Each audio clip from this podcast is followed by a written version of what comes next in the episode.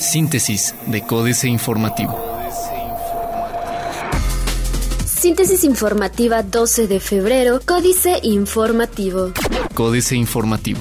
En sesión extraordinaria, Ayuntamiento de Querétaro aprueba instalación de parquímetros. En sesión extraordinaria de Cabildo, el Ayuntamiento de Querétaro aprobó una serie de disposiciones entre las que destacan la explotación, uso y aprovechamiento de bienes de dominio público para la instalación de parquímetros y el programa municipal de seguridad. Aunado a lo anterior, también se le dio el visto bueno al sistema de bicicletas compartidas, a la concesión de los servicios públicos de recolección de basura y, además, a celebrar un contrato de arrendamiento por 10 años para el alumbrado público.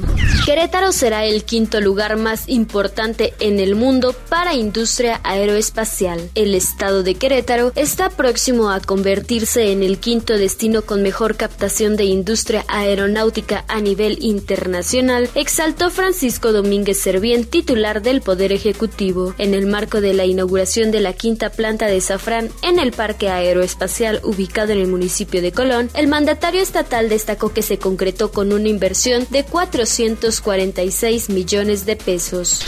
Multas por manejar con aliento alcohólico de 4 mil a 18 mil pesos en municipio de Querétaro. El municipio de Querétaro anunció la implementación de operativos de alcoholímetro en la ciudad, los cuales funcionarán a partir del viernes 12 de febrero con la intención de reducir los accidentes automovilísticos en un 40%. De acuerdo a los gramos de alcohol en la sangre, las multas o sanciones serán las siguientes: de 4.382 a 8.764 pesos o 8 a 16 horas de arresto por punto 20 a punto 39 gramos, equivalente a tres cervezas, de 8.764 a 18.260 pesos o de 16 a 24 horas de arresto por punto 40 y punto 64 gramos, equivalente a 6 cervezas, y el arresto inconmutable de 25 a 36 horas por 65 gramos, equivalente a 6 cervezas.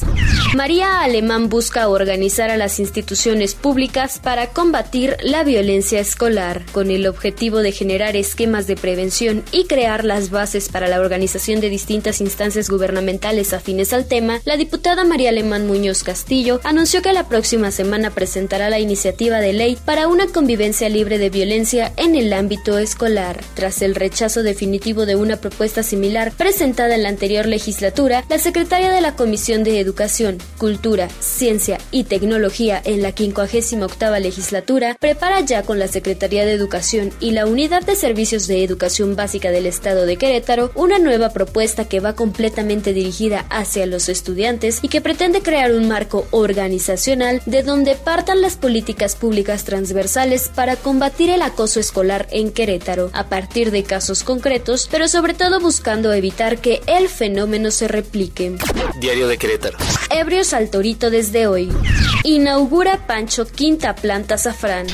Cuarto de guerra de exportación. Durante un encuentro con abogados litigantes, el procurador Alejandro Echeverría comentó que hace unos días recibió la visita del primer secretario de Asuntos Políticos de la Embajada de Canadá, Rasta Daei, quien por propia iniciativa solicitó una cita con el funcionario queretano para pedirle información sobre el modelo del nuevo sistema de justicia acusatorio diseñado por la actual administración. El diplomático se mostró interesado en replicar algunas directrices de este modelo en aquel país del primer mundo. Chocan diputados por ejército. Plaza de Armas. Privatiza capital servicios públicos. Aún pendientes 12 auditorías municipales. Promueven las oportunidades laborales para Tequisquiapan. El corregidor. Aportan metrópolis queretanas 2% del Producto Interno Bruto. Anuncian sexta planta de safrán en la entidad. Podrían levantar bandera en rezago educativo. Evalúan tarifa por hora extra a tiendas de conveniencia. Noticias. Querétaro referente en creación de clúster. Anexos clandestinos en la capital queretana.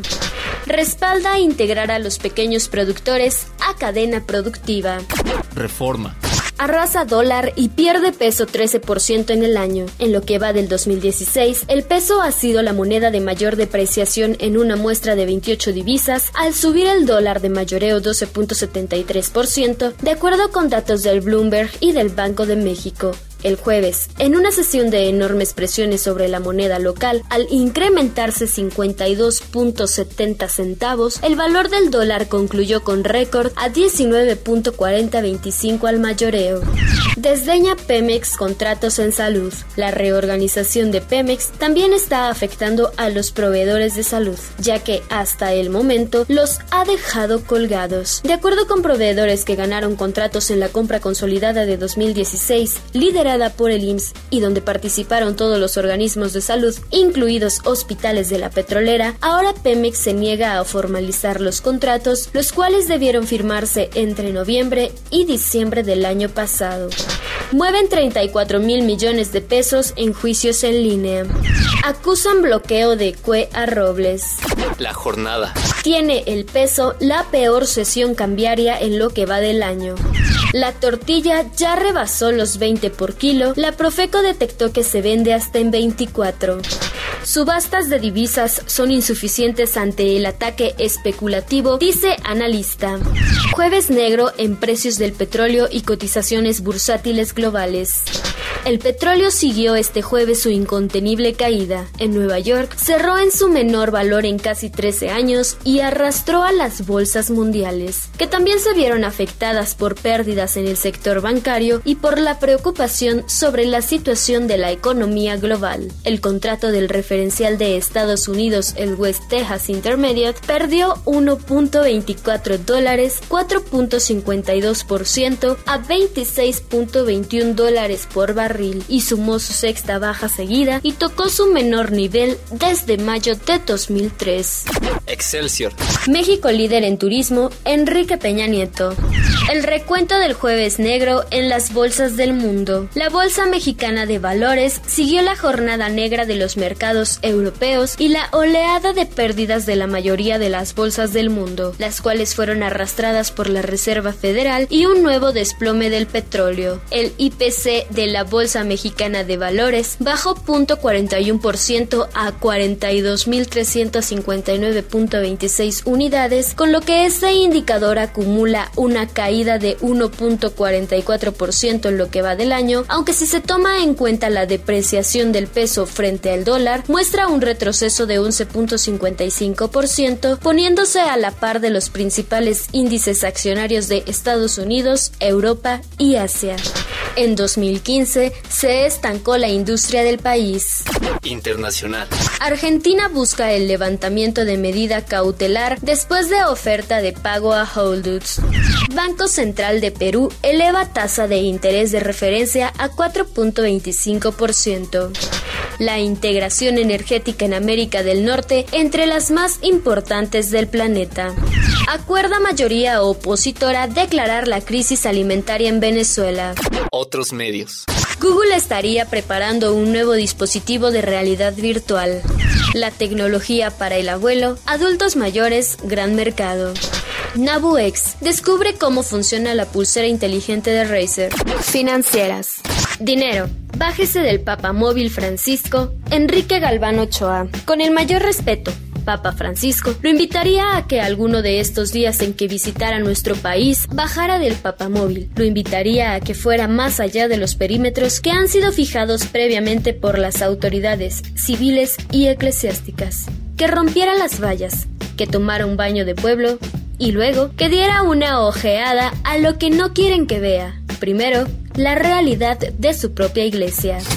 Economía moral, al rescate de la justicia y la igualdad. Último gran libro de Gerald Cohen, Julio Polvining. Una vez explicada en la entrega 2 de esta serie, 29 de enero del 2015, la importancia tanto de teoría de la justicia de John Rawls como de su crítica desde la izquierda por Gerald Allen Cohen en el libro que nos ocupa, y una vez narradas, entrega 3, 5 de febrero del 2015, las razones de Gerald Allen para explicar por qué el marxismo ha tenido que incursionar en la filosofía política, puedo retomar la narración de los contenidos de la introducción de dicho libro que inicié en la entrega 1 22 de enero del 2015 y continúe en la 2. Capitanes. Fernando Mendívil, el presidente de la Asociación de Emprendedores de México, luchó hasta el final para que la ley con la que se podrán crear empresas en un solo día fuera aprobada en el Congreso. Aún con la oposición del gremio notarial, ya es una realidad y ahora tendrá que demostrar el valor de la iniciativa. Políticas.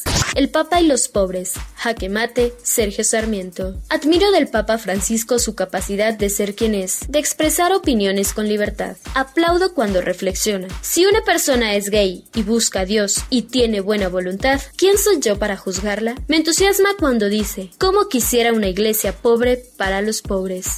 Francisco, Juan Villoro. Humberto Eco describió a Juan Pablo II como la mezcla de la Edad Media y la televisión. En esa sintonía, el Papa Francisco puede ser descrito como la mezcla de la Edad Media y las redes sociales. El pontífice ha modernizado el discurso de la Iglesia, pero aún no logra el milagro de acercarla al siglo XXI. En tiempos que no se definen por mensajes pastorales, sino virales, el piloto de la barca de San Pedro es un líder espiritual de carisma indiscutible que lucha contra un enemigo atávico. Al elegir el nombre de Francisco, rindió homenaje al misionero de los pobres, pero también al pastor que domó al lobo. Los topos del topo. Felipe Díaz Garza. La pérdida del control de las prisiones no es culpa del expriista Jaime Rodríguez Calderón si acaso, es culpable de no poder con el paquete que recibió. El control se ha perdido desde hace varios sexenios, incluido el de Fernando Canales. Desde luego que la preponderancia creciente de la delincuencia organizada y su combate más o menos por parte de las autoridades promovieron tal pérdida de control, al traducirse en el incremento poblacional de las cárceles que, en noviembre del 2013, tenía una sobrepoblación de 31. Astillero, Bienvenido Francisco. Julio Hernández López. México recibirá hoy al Papa Francisco con las heridas abiertas. Ni siquiera el respetable fervor de los seguidores de la religión católica puede atemperar la sensación generalizada de una crisis en espiral ascendente ante la cual no se avistan mecanismos o proyectos institucionales mínimamente confiables de solución. Síntesis de Códice Informativo.